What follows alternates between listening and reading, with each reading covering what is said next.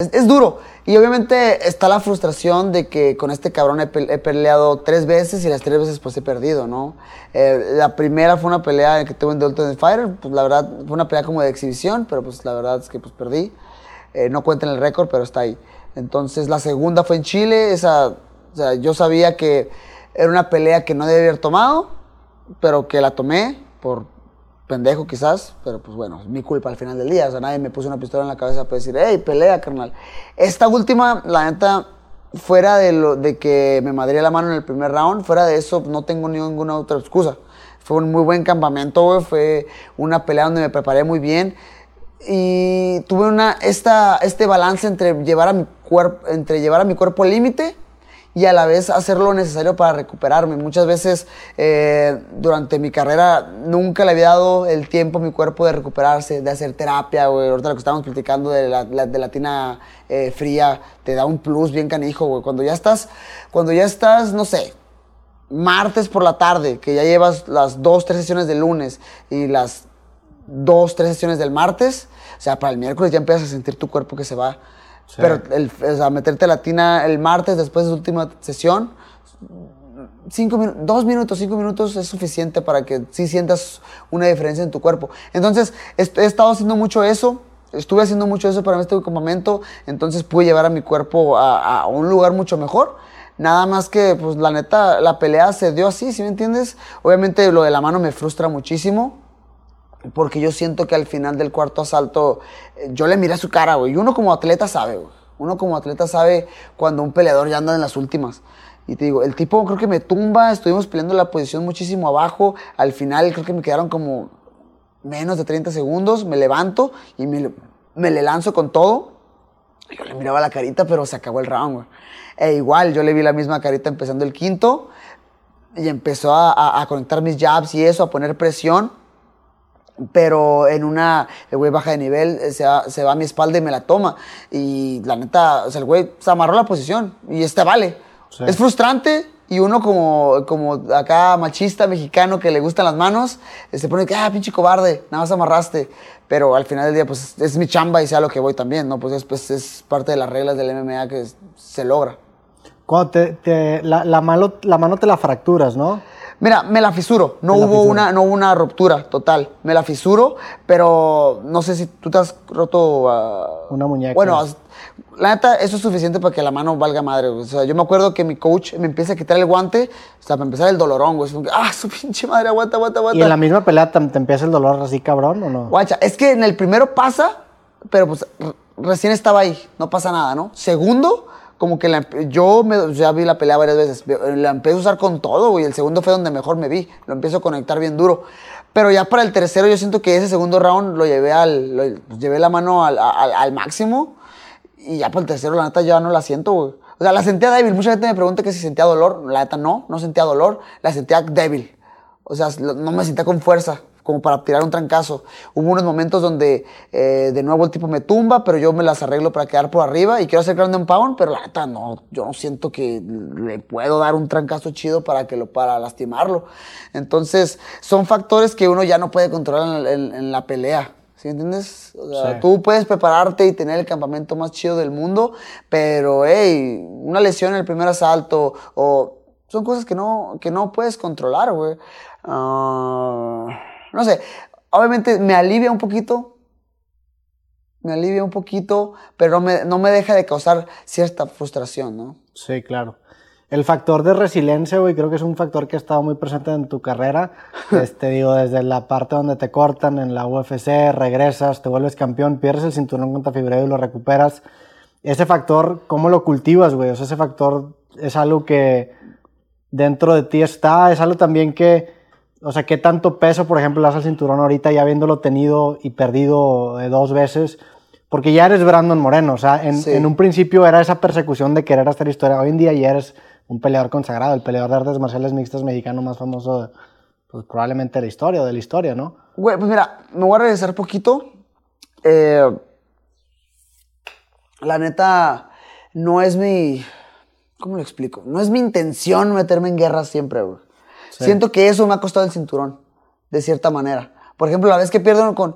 Y esta la tengo bien claro, güey, porque es lo, es lo que te digo, que esto pudo haber pasado y podemos haber tenido muchas, muchas historias, pero pues, caen en este podcast, güey. Pero, por ejemplo, para esa pelea que tuve contra Figueredo, la tercera en Anaheim, yo estaba muy enojado, güey. Porque una, este cabrón, eh, pues no, simplemente no paraba de hablar mal de mí, güey. Ya estaba hasta el tope de que este cabrón estuviera diciéndome cosas. Dos, el, uno de los güeyes con los que entrené en el pasado, o sea, Henry, tú te sabes perfectamente la historia, eh, lo entrena. Y la neta, ahí sí ya como que le tomé un poquito más personal, ¿sí me entiendes? Porque este güey era alguien que lo respetaba, que por ahí salimos mal, o sea, no voy a dar como que detalles, salimos mal, pero hasta ahí, güey. ¿Sí me entiendes? Pues ya, ahí quedó. Pero todavía haces más por tratar de, no sé si afectar mi carrera, güey, lo que, no, no sé tú qué opinas, güey, pero yo pienso que le quiso dar más drama a esta historia, de alguna manera, y quiso envolverse. Pues yo creo que se quiso también poner él a sí mismo como un, como un personaje en la misma historia, ¿no? No sé si eventualmente perfilándose hacia una pelea contra ti en un futuro, porque te digo, también te ganas tú el campeonato y te vuelves la figura más mediática de la división, güey. O sea, yo me acuerdo estar contigo cuando lo ganaste y ver, güey, o sea, ver los números crecer. Y me acuerdo que tú estabas bien tranquilo, güey. Fue la que tenías el moretón ese grandote, ¿no? Sí. Ese es así. O sea, me acuerdo verte así con la bolota y tú, no, pues carnal, yo me quiero ir a meter, me quiero descansar. Y, y, me acuerdo que te dije, carnal, te va a pasar algo bien cabrón, porque yo veía, o sea, yo, yo lo veía desde, pues desde que ganas el ruido mediático, que era algo que cuando menos a mí no me había tocado ver, desde Andy Ruiz Jr., que fue un, un fenómeno similar cuando le gana a Joshua. Pero con esa victoria te vuelves la cara de la división, güey. Una división que no tenía una cara así tan, tan nah, güey, le iban a cortar la chingada. se iban a hacer de ella mal pedo. Y eso es por eso que me cortan a mí. Porque eh, en, en otra situación donde quizás no... Eh, o sea, yo sé que había perdido dos veces seguidas, por ejemplo, pero a otros peleadores les dan chance. Y más a mí, que, o sea, había perdido, pero había perdido con güeyes muy cabrones de las 125 libras. Eh, entonces, me, me, hubieran podido dar otra oportunidad. El caso es que, o sea, simplemente querían deshacerse la edición, güey. Ahí cortaron muchas cabezas, güey, muchísimas. Otras personas que estaban mejor conectadas, que tenían, pues, ¿cómo lo puedo decir? Pues compas, la libraron y le dieron chance de subir de división a las 135 libras, güey. Pero a mí no, a mí me dijeron, vámonos, y fue por eso. Y una vez que pasa todo esto, güey, siento que la división agarró cierta fuercita, güey. Porque ahorita, en este en, ahorita, en este momento, siento que la división a lo mejor no es la más dura. La verdad es que no, siento que la, de 135 libras durísima. 155 libras siempre ha sido una división durísima. Uh, pero ahorita las 125 libras son muy entretenidas, güey. Le están dando varias oportunidades. Pero tú crees que no sea tan duro o que quizá no haya tantos nombres?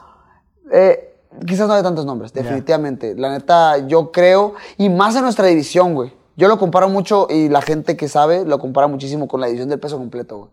No ocupas mucho para vender, güey. No ocupas mucho, güey, para que darte a conocer, güey. O sea, soy un tipo gigante que pesa un chingo y que te puede lograr de un trancazo, güey. O sea, eso simplemente es, entretenido de ver, güey. Pero un tipo gigante contra otro tipo gigante dándose y de repente que uno caiga de un trancazo, güey, pinche torre gigante caer, es muy entretenido, güey, para la gente, güey. No ocupas mucho, güey. O sea, yo veo, no sé, güey, a Frank Zangano, que la neta el güey no era la, la muerte del, o sea, no era el amo del carisma. Claro. Pero el güey, el vato, o sea, era un monstruo, güey. era gigante, ¿ok? Tenía un físico mamadísimo, güey. Eh, y te, o sea, te puedes conectar con uno solo, güey, con un rozón. Tiene peleas que el vato nada más le roza a algunos tipos y los vatos caen desmayados mal pedo, güey.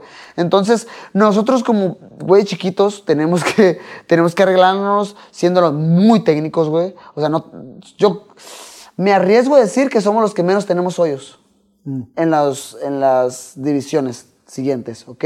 Somos buenos en jiu somos buenos en, en, striking del tipo que tú quieras, somos buenos en lucha, pero pues la neta, eh, pues quizás eso sea un factor, güey, que no sea tan entretenido, también las personalidades, no sé si esto ya lo hablamos en otro podcast tú y yo, güey, pero, o sea, también Demetrius Johnson, a pesar de lo bueno y de lo cabrón que, que, que, es todavía, pues sigue peleando el güey, se sigue rifando. Uh, no sé, nunca conectó con la gente, güey. Y eso pues también perjudicó bien cabrón a la división, güey, hasta el punto que pues, se querían deshacer de ella, güey. ¿Por qué, o sea, ¿por qué Dimitrus no conectó y tú sí, güey? O sea, porque, digo, lo que hizo Dimitrus fue una locura. Las sumisiones que se aventó, la, me acuerdo la última vez que le hizo a Ray Ward, que fue un armbar voladora, la cantidad de veces que defendió el título.